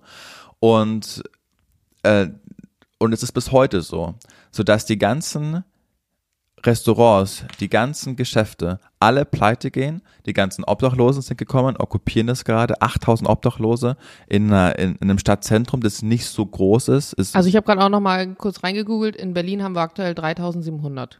aber auf die ganze Stadt verteilt. Ja. Und du weißt, wie groß Berlin ist. Und da zentrieren sich 8000 Obdachlose einfach nur auf das Stadtzentrum. Also es ist, ich habe auch da, da Bilder einfach gesehen, ähm, das war auch so krass beschrieben, wenn man die Spritzen und Nadeln auf den Straßen zählen will, hört man irgendwann auf, weil es ein dreistelliger Betrag ist innerhalb von Minuten. Also es ist einfach nicht mehr lebenswert in San Francisco. Und es gibt so Stadtbewerter, so neutrale, die San Francisco auch für die nächsten zehn Jahren katastrophale Verhältnisse voraussagen. Was wiederum jetzt gerade ähm, DeSantis, dieser ach, was ist das? Äh, In, in Florida ist, ist man Senator, der ja da eventuell jetzt auch für Präsidentschaft äh, Kandidat äh, kandid oder die, kandidieren, kandidieren. Oh, Jan, hilf Das mal ist das, kurz. was ich letztens meinte, wo, wo, wo du sich zur Kandidatur stellen will einfach, sorry. Ja. Und das halt auch ausnutzt, weil Kalifornien ist, ist seit jeher linksliberal und der sagt halt, schaut her, was passiert, wenn eure Linksliberalen die Führung übernehmen. Überall Obdachlose, Drogen, Spritzen auf den Straßen, alles gleich einer Zombie-Apokalypse. Es ist alles fürchterlich. Äh, kommt nach Florida, da funktioniert alles. Und tatsächlich hat er auch in gewissen Punkten recht. Also die Drogenpolitik wurde in Kalifornien einfach total vernachlässigt und sehr läppisch angegangen, was dann auch dazu geführt hat, dass jetzt überall die Drogen spritzen und alles rumliegen, weil man einfach einfach an das Zeug kommt. Aber das tut mir richtig weh, weil weil San Francisco so eine tolle Stadt ist und die jetzt einfach Ich verloren auch total scheint. Krass. Also es ist, äh, es ist jetzt vielleicht nicht so das klassische Allmann-Learning wie mit den Läusen oder was auch immer, aber es ist auf jeden Fall eine Info, die zum Beispiel in mir total vorbeigegangen ist. Mhm. Ähm, und wenn ich jetzt sagen würde, boah, ich muss, ich will mir mal ein neues Reiseziel äh, stecken und ich hätte jetzt gesagt, ach, San Francisco, schön, Golden? Gate Bridge, wolltest du immer mal hin? Ich weiß nicht, also klar, man googelt vielleicht vorher ein bisschen rum, aber irgendwie stell dir mal vor, du, du denkst da so die glorreichen Jahre, kommst dann da hin und dann ist es da die absolute Megakatastrophe. Ist ja krass irgendwie, Ja. wie sich das so verändern kann. Ich habe aber lustigerweise, wo wir gerade dabei sind, ähm, gestern, glaube ich, so einen Artikel gelesen, die neue Zombie-Droge. Ja, Ähm, ne, und da dachte ich mir, hä, kommt es daher? Weil es gibt jetzt ja irgendwie so eine Droge, wo Leute sich dann wirklich so zu Zombies entwickeln, weil sie A, ähm, psychisch völlig nicht mehr in dieser Welt sind und B, die einzelnen äh, Extremitäten und ähm, Körperteile anfangen zu vergammeln, Verfaulen, während ja. du noch am Leben bist. Und dann dachte ich mir, ist das widerlich? ist es und das wert? Das passt ja total zu dem, was du da gerade erzählst. Ja. Halt, jetzt trink doch mal einen Schluck. Du kämpfst ja seit zehn Minuten komplett mit. Sorry, mein Kaffee ist leer. Ich habe nichts zu trinken. Jetzt steh mal, steh mal auf und ich mache meine Nee, Solo-Show. kann ich jetzt nicht. Ich versuche, ich gebe mir Mühe. Ich weiß auch nicht. Ich habe ich hab das auch beim Einschlafen immer. Das ist total seltsam. Immer bevor ich in den Tiefschlaf falle, also immer bevor ich merke, ich schlafe jetzt so weg, noch so im Halbschlaf, kriege ich einen super Hustenanfall. Aber immer zur gleichen Zeit. Das ist super seltsam. Ich weiß auch nicht warum. Das ist wirklich seltsam. Mal zum Arzt Ja. gehen. Ja, nee, ich bin, es kostet viel unnötige Zeit, die ich nicht habe. Aber ähm, vielleicht mal zum Arzt gehen, kurze Überleitung zu meiner zweiten Frage. Ich wollte mal meine erste stellen. In welchem Alter Ach hast du so. dich am wenigsten gemocht? Ähm, ich glaube so mit irgendwas zwischen 14 und 17. Mhm. Also so klassisches, klassische Teenagerjahre. Mm, Ich weiß, ich, ich glaube, ich fand mich nicht kacke, aber ich ähm, wusste nicht so richtig, wer ich war, wo ich hin will. Also ich kann auch heute Leute, also diesen Song, ich möchte so gern wieder 17 oder 18 sein oder wie der Song wie dieser alte, kann ich überhaupt nicht nachvollziehen. Also nicht zu wissen, nicht nur wer man ist, sondern auch so äh, immer dieses Mitschwimmen wollen und immer jemand sein wollen und immer gesehen werden wollen und ähm, ich, ich merke das manchmal noch bei meiner Schwester, die ist jetzt zwar schon 19, aber wir beide waren tendenziell eher spät pubertär, also dieses klassische, was Eltern beschreiben, trotz Phasen und alles ausdiskutieren und so, das hatten wir beide eher später. Und manchmal ähm, tut sie mir dann auch leid, weil ich mich selber noch mal sehe in der Zeit, als ich so um die 18, 17 war, weil man das Gefühl hat. Und man hat wirklich das absolut authentische Gefühl und es ist deine eigene Wahrheit. Man weiß alles. Dass dich keiner versteht und dass du alles weißt und dass die anderen es nicht wissen. Und du Mhm. verstehst nicht, warum die anderen dich nicht verstehen. Und in Wahrheit bist du aber die Person, die irgendwie so ein bisschen Ja. quer gewickelt ist. Das ist auch ein bisschen Und heute- peinlich, ne, darauf zurückzuschauen. Und auch wirklich, ich weiß noch, dass ich mal, meine Mutter erzählt mir die Story wirklich jedes Jahr, dass ich auf dem Weihnachtsmarkt, da war ich 18 Jahre alt, war ich mit ihr und noch einem Freund von meinen Eltern irgendwie und da habe ich gesagt im Streit, ich habe genauso viel Lebenserfahrung wie du, ich weiß das. Und ich meinte damit, ich, weil ich bin ja noch nicht so alt, als dass ich mich nicht mehr daran erinnern kann, was ich damit meinte, aber ich meinte damit, ich bin ein erwachsener Mensch und ich kann Situationen genauso bewerten und einschätzen wie du. Und das war meine tatsächliche Überzeugung, dass ich das kann. Natürlich habe ich nicht so viel Lebenserfahrung in Jahren, aber ich meinte damit, ich kann Situationen beurteilen. Heute weiß ich aber, nein, Nee, kannst du nicht mit kannst du 18, auch wenn du das Ja, denkst. Also peinlich ja, du auch. kannst Situationen beurteilen, aber du beurteilst sie absolut nicht objektiv. Also tust du ja heute auch nicht, aber äh, das ist total verstrahlt. Dein ganzes Gehirngefühl ist komplett verstrahlt und du bist der Meinung, das Zentrum der Welt zu sein. Und das war wirklich eine Phase jetzt im Nachhinein betrachtet furchtbar, ganz, ganz fürchterlich. Und ich muss sagen, dieser, diese Zeit jetzt gerade, also so von so 27 an, das ist eigentlich der Zeitraum, der Spaß macht. Wenn du, wenn du raus bist, auch aus, aus deinen frühen 20ern, wo du dann wiederum das Gefühl hast, sorry, so extrem ackern zu müssen. Also ich finde, die, die frühen 20er machen nicht so viel Spaß, weil du bist ja meistens dann doch in der Position, wo du ja entweder studierst, eine Ausbildung machst, irgendwo gerade frisch angestellt bist, was auch immer. Das sind nicht so unbedingt die Herrenjahre. Und klar, das ist cool, so das Leben macht Spaß und so weiter und so fort, aber du hast auch nicht so den hohen Lebensstandard, du kannst dir nicht viel leisten. Ähm, alles schön und gut. Aber ich finde jetzt die Zeit, wo man man hat gearbeitet, man hat sich was erarbeitet, man ist, die meisten Leute sind fertig mit ihrem Studium, mit ihrer Ausbildung, haben schon ein paar Jahre Berufserfahrung, wissen, wo sie stehen, wissen, was sie wollen, haben Ziele. Das ist, finde ich, die Phase, die wirklich Spaß macht und sich jetzt auch seine eigenen so Ziele Step by Step zu erfüllen oder sich auch mehr kennenzulernen. Also wenn ich mich dann mit Freunden unterhalte, wo man einfach so ein bisschen tiefenpsychologisch wird und merkt, wow, das sind Gedanken, die andere haben und die ich habe, wie kann ich das auf mich ummünzen, wie kann ich vielleicht eigene Verhaltensmuster, die ich habe oder so noch ein bisschen, also das sind ich finde, jetzt ist eine geile Phase. Und sag mal, ist es bei dir so, du wirst jetzt im nächsten Jahr 30, in einem ja, guten halben, nee, dreiviertel Jahr. Ist das was, was äh, mit dir, diese Zahl, macht die was mit dir? Siehst du da so ein Zwischenfazit? nicht. oder? Ich bin ehrlich, eigentlich macht sie was mit mir, weil alle was draus machen. Mhm. Und ich irgendwie denke, boah, die 30 wird immer so groß, groß gemacht. Eigentlich müsste es jetzt ja was mit mir machen. Das Einzige, und das nervt mich ein bisschen, dass es mich nervt, ähm, was mich nervt, ist, ich habe vor kurzem so ein Video gemacht, da habe ich ähm, fünf verschiedene Kleider angehabt. Da ging es irgendwie darum, dass die Leute mal sagen sollten, welche sie am coolsten finden. Und als ich dann zu Hause war, hat meine Mutter gesagt, auf jeden Fall nicht das Schwarze, dafür bist du zu alt. Du bist, du wirst 30. Und sie meinte das zwar, also sie hat das so lustig gesagt, aber sie meinte es ernsthaft. Und da dachte ich mir, fuck, bist du jetzt in einem Alter, in dem du nicht mehr bestimmte Sachen machen kannst, weil du, weil sie nicht, sich nicht mehr geziemen, weil du zu alt bist. Und das, das hat mich wirklich irgendwie traurig gemacht, weil ich mir dachte, okay, du bist in der Blüte deines Lebens gefühlt, alles steht dir offen, aber andererseits ähm, bist du jetzt auch offensichtlich, Fragezeichen, zu alt, um manche Dinge zu tragen oder zu alt, um dich in einer bestimmten Art und Weise zu präsentieren. Und da dachte ich mir, ja gut, das stimmt auch. Natürlich, also zum Beispiel, wenn du dir so den Gen Z-Style anschaust, es sind ja viel so einfach so ein bisschen bauchfreie Crop Tops und dann so oftmals Baggy Jeans, beziehungsweise keiner trägt mehr Slim Jeans, sondern das sind alles eher so weitere Jeans und viele tragen dann wieder diese Choker, diese eng anliegenden Ketten. Also es ist so original so ein bisschen der 90er-Style. Ähm, und das ist zum Beispiel jetzt von mir aus, von meinem Inneren, keine Klamotte, die ich jetzt irgendwie, mit der ich mich identifizieren würde. So würde ich auch nicht rausgehen. Nicht aus dem Grund, weil ich sage, ich bin zu alt, das so zu tragen, sondern einfach, weil Ist ich merke, deins, ja. ich, es ist was anderes, genau. Aber wenn ich dann ein Kleid mit Cutouts anhabe und mir jemand dazu sagt, du bist zu alt dafür, dann macht es mich traurig, weil ich mir denke, nee, ich fand das Kleid aber eigentlich cool und schön und würde es gern anziehen. Jetzt hat aber jemand gesagt, hm, eigentlich bist du zu alt dafür. Ja gut, dann mache ich es doch nicht.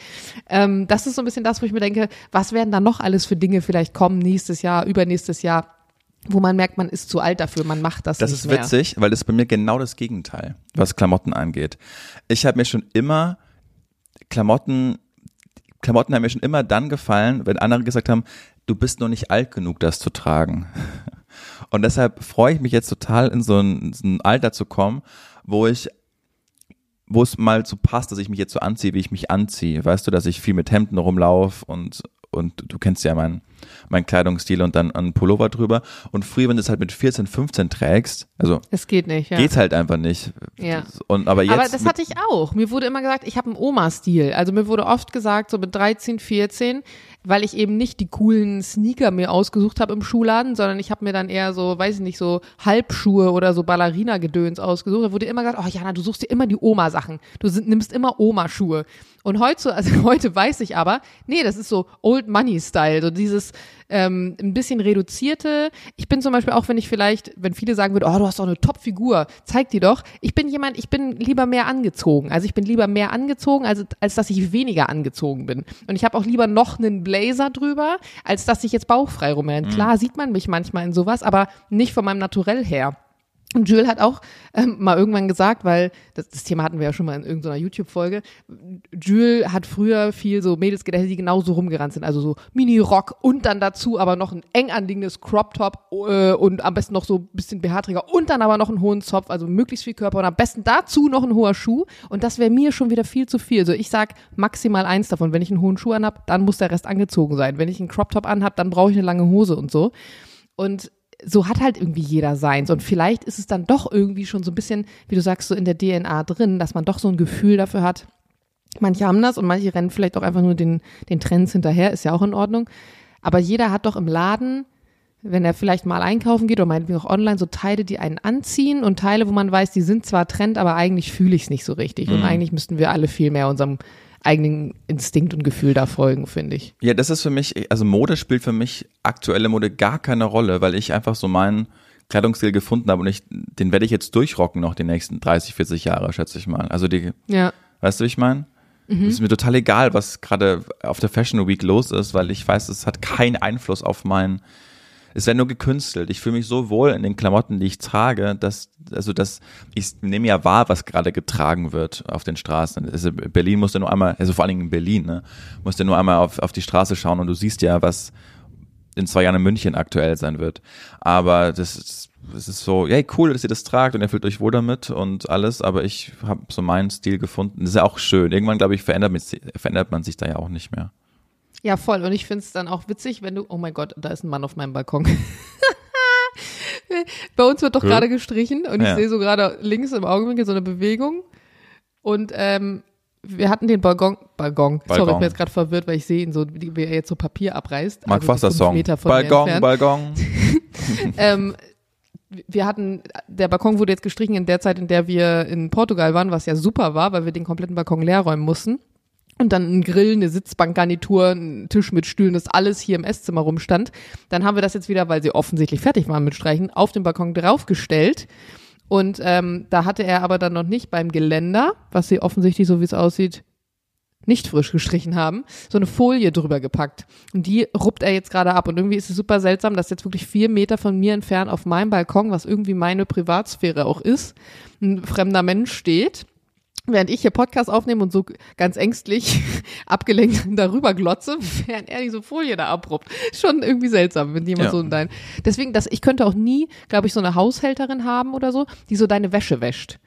Haben ja viele Leute. Ein Bekannter von mir hat wirklich eine Putzfrau, die auch seine Wäsche wäscht. Und ich denke mir nur so, nee, ich will nicht, dass die meine, meine vollgerotzten Schlüppis und meine dreckigen T-Shirts und mein vollgeschwitztes, ich habe keine Ahnung was, altes Badehandtuch in die Hand nehmen muss und in die Waschmaschine Ja. packt. Was vor allen Dingen paradox ist, also wir haben auch äh, eine Dame, die alle zwei Wochen kommt und die die Wohnung sauber macht und vermutlich ist die Wohnung nie so sauber oder Ja, Also, wie, wie, davor, wie kurz bevor sie damit kommt. aufhört. Ja, wenn man sich schämt, ja. Das ist so original, das ist auch ganz, das habe ich irgendwo mal so ein TikTok gesehen.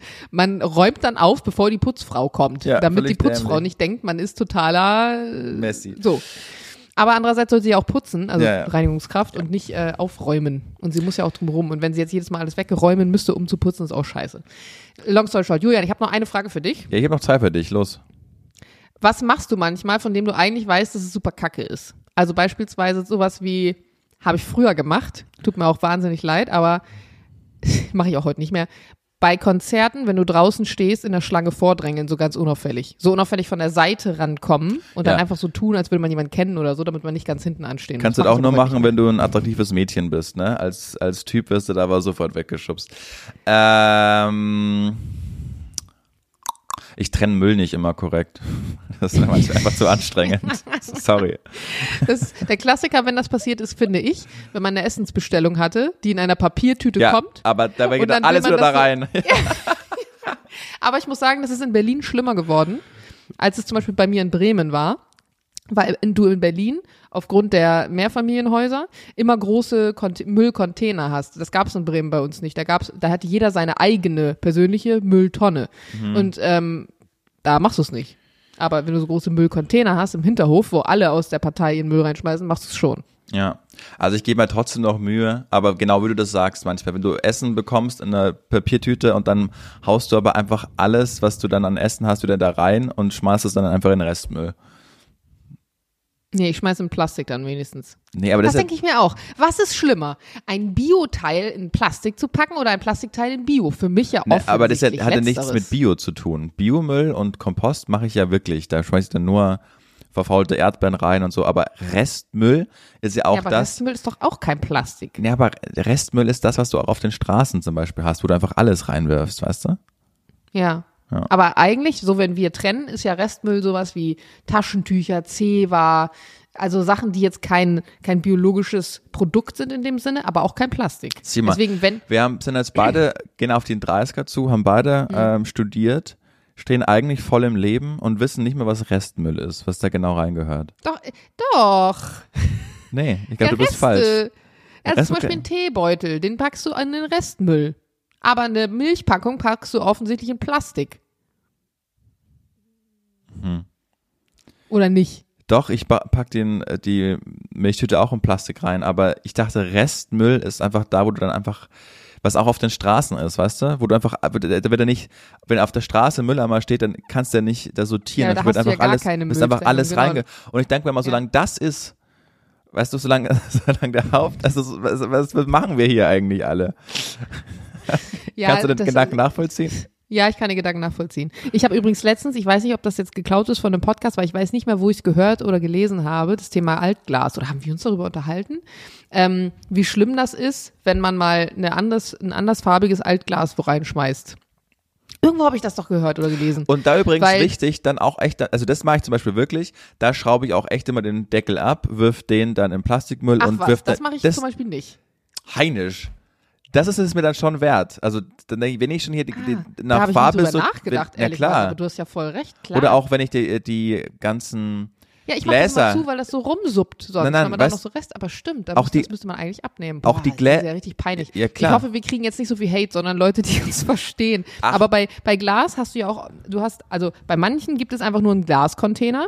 Bei den fortschrittlichen gibt es ein Buntglas und ein Weißglas-Container. So und bei den ja. ganz fortschrittlichen gibt es Braunglas, Grünglas und Weißglas. Ja. Und dann hat mal irgendjemand, also als ich das Thema letztens verfolgt habe, ich weiß nicht mehr wo, gesagt, naja, ganz ehrlich, also ich schmeiße es einfach überall rein, weil es ist halt Glas.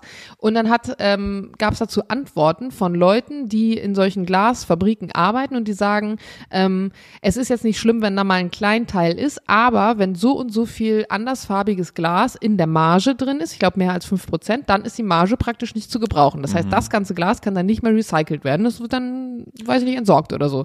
Und da dachte Good ich mir, know. boah, ja, wichtig. Also Glas trenne ich immer nach Farben, aber dann denke ich mir, warum gibt's dann Buntglas? Also so, wo alles reinkommt. Weiß ich auch nicht. Aber da bin ich wirklich, also da bin ich wirklich korrekt. Da trenne ich immer nach Farben und ich mache immer bei Gläsern auch die Schraubverschlüsse ab und wirf dann die in den Plastikmüll und äh, bei, Flaschen auch den, ja gut, Kronkorken ist dann eh, eh weg, aber halt die Verschlüsse mache ich alle weg und wirf dann wirklich nur das Glas da rein. Weil es ja ein Glas Warum sagst du wirf? Werf, Julian. Ich werf, nicht ich wirf. Ja, du hast recht. Letztens hast du dich darüber aufgeregt, dass Leute sagen so, ein Bier statt ein Bier. Ja, ich hab jetzt da ein wurde uns übrigens so ein geiles TikTok-Video geschickt. Hast du es gesehen, wo genau jemand das thematisiert hat?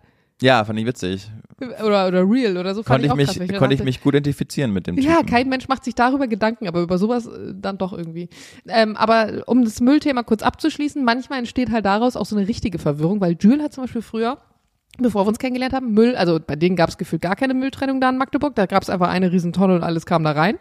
Und dann, ähm, als wir halt hier nach Berlin gezogen sind und ich auch gesagt habe, Digga, Mülltrennung, hat er immer Milchkartons äh, in äh, Papier geschmissen. Und ich Falsch. so, nee, das gehört nicht in Papier, weil die sind ja auch foliert drin und das ist ja dann so Kunststoff und der Übrigens Deckel und so auch weiter keine und so fort. Pizzakartons dürfen auch nicht in Papiermüll, weil dann klebt noch der Käse ran und so dran, können die nicht hernehmen. Restmüll. Wirklich? Ja, Julian. 100 Prozent. Ja, long story short, auf jeden Fall mit der. Milchpackung. Ich muss die Story kurz zu Ende Ja. erzählen, dann kannst du mit deiner Pizza weitermachen. Ich habe dann gesagt, bitte in, in Plastik. Und er so, hä, wieso? Und hat es nicht ganz gecheckt. Seitdem schmeißt er Milchtüten einfach gar nicht mehr weg, sondern stellt die einfach auf die Ablage der Küche, weil ich sie dann wegschmeiße. Super. Das, Toll, ne? Ja. Er ist ein inneres Kind geblieben. So machen, Ja, also ja, aber wirklich, nicht nur ehrlich. Aber die, die Milchkartons, ähm, äh Quatsch, die Pizzakartons, hä, weil da Käse dran klebt, das Ja. macht doch gar keinen Sinn. Doch, Heinisch, weiß ich deshalb, weil ich in meiner Sendung mit jemand von, ich glaube, Alba äh, gesprochen habe, die ja hier auch Müll und so Pumps machen. Und die sagen, dass das der größte Fehler ist, dass Leute die Pizzakartons in den Papiermüll schmeißen. Ist es aber nicht, ist Restmüll, weil dann noch Lebensmittel immer dran sind. Aber das wird doch eh bestimmt alles Heinisch, dachte ich, nicht so einfach klumpig erhitzt, einfach mal zusammengehäckselt, machen. merkt doch Das keine war ein Sau. Servicebeitrag. Jetzt auch einfach mal umsetzen und nicht immer alles hinterfragen, Heinisch. Ja, ich Dritte auch Frage. Zweite Einfach Frage von mir. das Welches Geräusch gibt dir ein gutes Gefühl? Und ich fange an, wenn mein Hund Apfelschnitze im Mund hat und darauf Oh, rumkaut. Das wenn ist Pferde das kauen, genau das süßeste. Geräusch der Welt. Dazu kommt dieser enthusiastische Beißreflex von ihr. Das, da, da, da schmelze ich dahin. Voll. Also generell Tiere, die kauen. Also genauso Pferde, die im Müsli kauen und dann so ihre Nüstern noch so auf, aufblasen dabei. Auch ein schönes Geräusch. Regen draußen, ich weiß, ganz, ganz äh, romantisiert, aber doch Regen draußen beim offenen Fenster. Wenn die Ja, Luft so langsam abkühlt. Mag ich gerne. Ähm, ich mag auch Vogelgezwitscher tatsächlich gerne, wenn es keine Ausreißer gibt. Also wenn da nicht ein Einzelner der Meinung ist, so ein Ständchen zu zwitschern. Aber ich habe ja mittlerweile auch im Bad so richtig Allmann-like so eine Zwitscherbox. Die hat so neun unterschiedliche Geräusche mit so einem Bewegungssensor. Wenn du dran vorbeigehst, macht sie dann dieses Geräusch. Und das ist total geil morgens. Ich höre die auch mittlerweile schon nur noch unbewusst, weil ich oft den Balkon, also die Tür zum Balkon so offen habe. Dann hört man draußen die echten Vögel. Dann gehe ich so aus dem Wohnzimmer Richtung Bad. Und aufgrund des Bewegungssensors zwitschern dann da die Vögel weiter. Und ich habe früher schon immer meine Mutter extrem darüber oder hab, hab sie ja nicht beneidet, aber ich fand das immer richtig cool, dass sie es geschafft hat, in unserem Haus alle Radiosender irgendwie so einzustellen, dass egal, wo du dich aufgehalten hast, über mehrere Ebenen, überall derselbe Sender war, mit demselben Song und das auch nicht zeitversetzt irgendwie war und du im ganzen Haus praktisch diesen Ton hattest. Und das fand ich e- immer extrem geil, weil nix ist doch nerviger, als wenn du nur so eine Soundquelle hast und dann weggehst und du hörst nichts mehr. Ja, finde ich, das ist echt, das, das hat sie gut gemacht. Wüsste ich gar nicht, wie das geht technisch. Weil oft hast du ja immer eine Verzögerung, auf, egal auf welchem Endgespiel, äh, Endgerät du das abspielst. Ich habe keine Ahnung, vielleicht war es auch ein reiner Zufall. Meine Mutter kriegt auf jeden Fall nicht den Drucker bedient, deswegen glaube ich, es ist auch schwierig für sie, Radios einzustellen. Aber man weiß ja nicht, manchmal gibt es ja helle Momente. Meine Eltern haben einen neuen Drucker, wirklich. Cool. Und seit ich denken kann, haben die einen Drucker, der nie funktioniert. Also sie hatten immer einen Drucker und immer, wenn ich mal wichtig da war und gesagt habe, wir müssen mal dies drucken und das, der Drucker geht nicht, der Drucker ist leer, keine Ahnung, wie der Drucker funktioniert, der Drucker verbindet sich nicht, war immer was mit dem Drucker. Jetzt haben sie einen neuen Drucker. Das ist so ein Laserdrucker, der kann also nur Laser. schwarz. Und äh, ich wollte ein Dokument ausdrucken und äh, meine Schwester so, keine Ahnung, wie der funktioniert. Meine Mutter so, I don't know. Und ich so, mein Gott, kann ja nicht so schwer sein. Geh halt hoch zum Drucker, mach den an, mach mein Handy an, geh auf Bluetooth, verbinde den Drucker, druck die Datei, fertig. Also es war wirklich so innerhalb von, mein Vater dann am nächsten Tag so, ah, hast den Drucker jetzt schon selber bedient? Hat alles geklappt? Ich so, ja, offensichtlich, weil es erklärt sich von selber. Aber ich verstehe, es ist wahrscheinlich dann bei mir so, wie wenn ich wirklich so Soundanlagen einpegeln müsste, wo ich keine Ahnung von habe. Man sitzt vor diesem E-Gerät und wenn man selbst nicht damit so richtig groß geworden ist, dann äh, überfordert einen einfach die Möglichkeit von all den Sachen, die es gibt. Also das, was für uns zum Beispiel auch ja bei der Benutzung eines Smartphones normal ist, dass man, wenn man zurück will, immer unten rechts oder oben links klickt. Oder dass, wenn man ein Hauptmenü aufrufen will, von unten bis zur Mitte des Bildschirms hochwischt und dann alle offenen Tabs aufgehen. Oder dass du von rechts nach links rüberwischt um eine Funktion. So, das sind ja Sachen, die sind für uns so in Fleisch und Blut übergegangen. Wir sind so programmiert darauf, aber das, diese alte Generation hat das nicht und die alte Generation weiß auch nicht, dass wenn sie mit dem Cursor nach oben links wischt, auf einem Mackel, Mackel, genau, auf einem Apple MacBook, da der kleine Apfel steht, wo du, wenn du draufkriegst, über diesen Mac oder zu den Systemeinstellungen kommst. Und für uns ist es so richtig normal und deswegen fragen wir uns viele Dinge auch gar nicht erst, während die jeden einzelnen Klick überdenken müssen. Die müssen ja sozusagen überdenken, wie macht man den Doppelklick? Wann macht man überhaupt den Doppelklick? Wann den einfachen? Wann muss man rüberwischen? Und deswegen ist es für die auch einfach schwer, einen Drucker zu bedienen. Ja.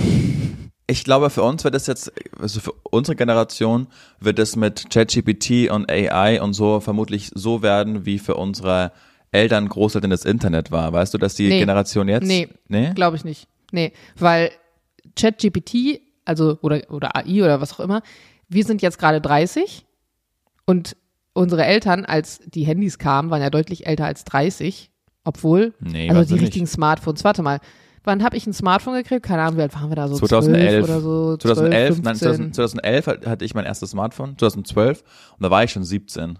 Ja, guck mal, und unsere Eltern, die sind irgendwo zwischen den 60ern und 70ern geboren, also sind sie deutlich älter als 30. Ja, aber die haben trotzdem ja die Handys mitbekommen, als sie so 30 waren.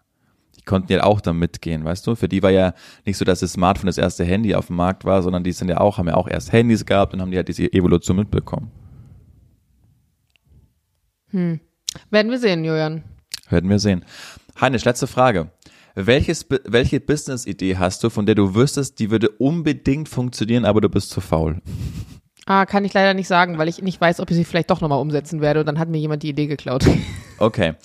Dann, ich gebe sie frei, weil ich das niemals machen werde. Da fehlt mir einfach völlig der Zugang zu. Aber ich bin ja sehr amerikanisch sozialisiert und bin auch jedes Jahr mindestens einmal in Amerika und dann nehme ich fest oder stelle ich fest, in jedem Haushalt, egal wo man ist, es gibt immer eine Air Condition.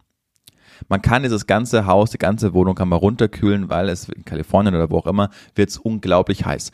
Das hatten wir in Deutschland die letzten Jahre nie, seit keine Ahnung, seitdem es Häuser gibt, haben wir keine Aircondition eingebaut, weil wir immer gesagt haben, naja, so heiß wird's ja nicht im Sommer und die drei Wochen. So, jetzt haben wir aber den Klimawandel und wir merken, Ausgelöst durch solche krassen E-Geräte wie Air Conditions. naja, ich glaube, dass es da andere Übeltäter gibt. ja, ich glaube, Luisa Neubauer, wenn du ihr jetzt erzählen willst, hier gerade, jeder braucht eine Air Condition, die wird dich schon mal anrufen. So, energieeffiziente Air Conditions für den mitteleuropäischen Raum, auch für Deutschland. Das wird einfach, egal ob du in Restaurants bist, wo du einfach zerschmilzt aktuell in Städten wie Berlin, wo die keine Air Condition haben, oder in Wohnungen. So, äh, glaube ich, dass wenn du jetzt smart bist und so energieeffiziente Air Conditions einfach herstellst, die man für, keine Ahnung, 2000 Euro einfach mal schnell sich einsetzen kann, so wie es in Amerika ist, wirst du steinreich, weil das wird in den nächsten Jahren hundertprozentig immer vermehrt kommen. Äh, jeder schwitzt, es ist, es ist in den Wohnungen so unglaublich heiß. Keiner hat Air Conditions, die Amis lachen sich einen ab und wir sind hier in unserer eigenen Suppe.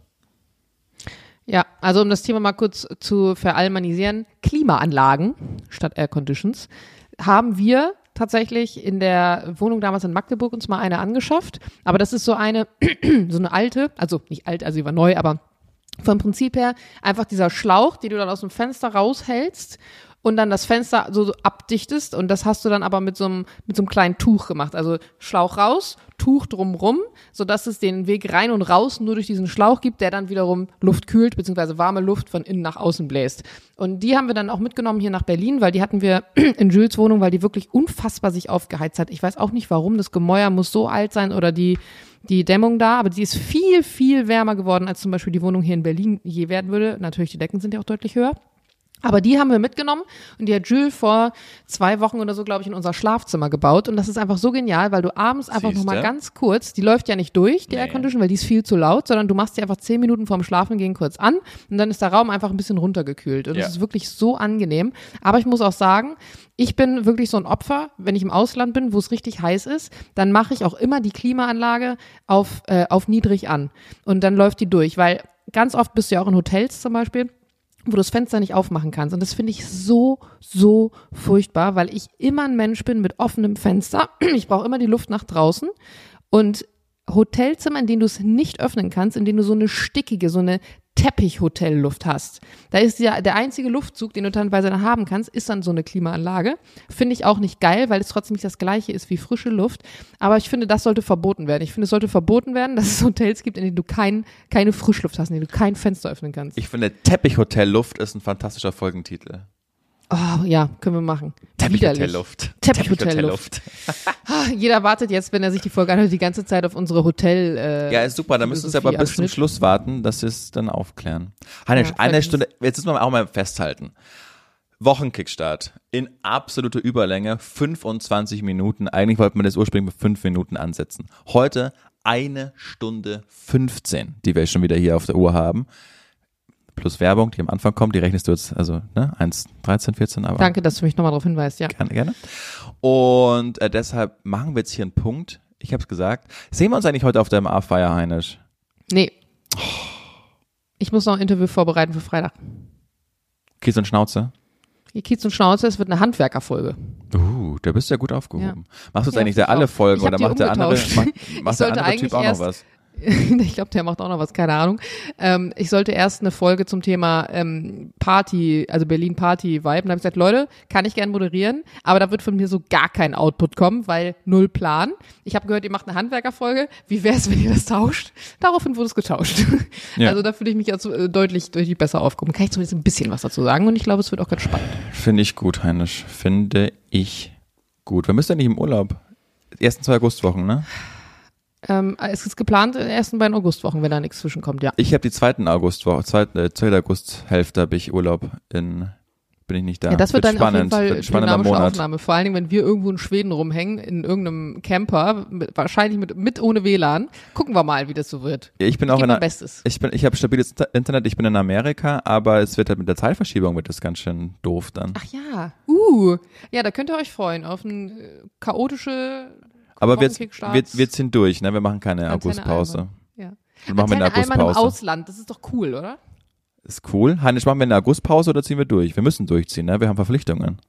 Finde ich auch. Wir hatten erst eine Osterpause. Ich meine, einmal Urlaub im Jahr reicht ja wohl. Ja, Zwei ja, Wochen.